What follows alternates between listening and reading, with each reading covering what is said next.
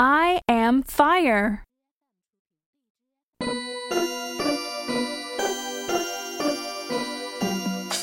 Fire heats your soup.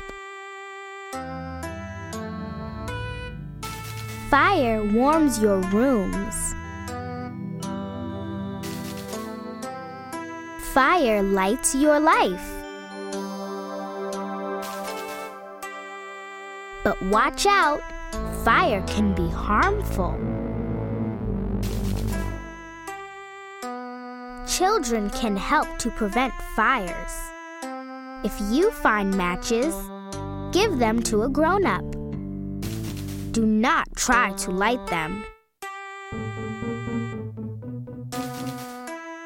Watch fireworks with a grown up. Stay way back. Fire is hot. Don't touch fire. Don't touch hot things. Just look.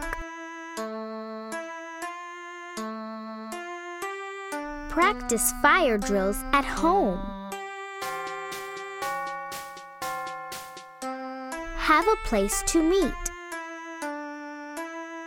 Practice fire drills at school too. If you see a fire start, tell a grown up quickly. If you are inside a building that's on fire, go out. If there is smoke, crawl under it. Stay low and go. Don't go back inside.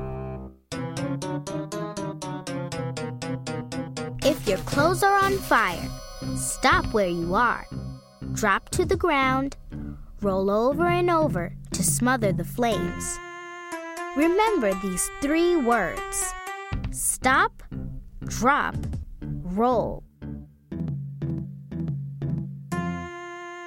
If you want to know more about fire, ask a grown up. Learn how to call the fire department where you live.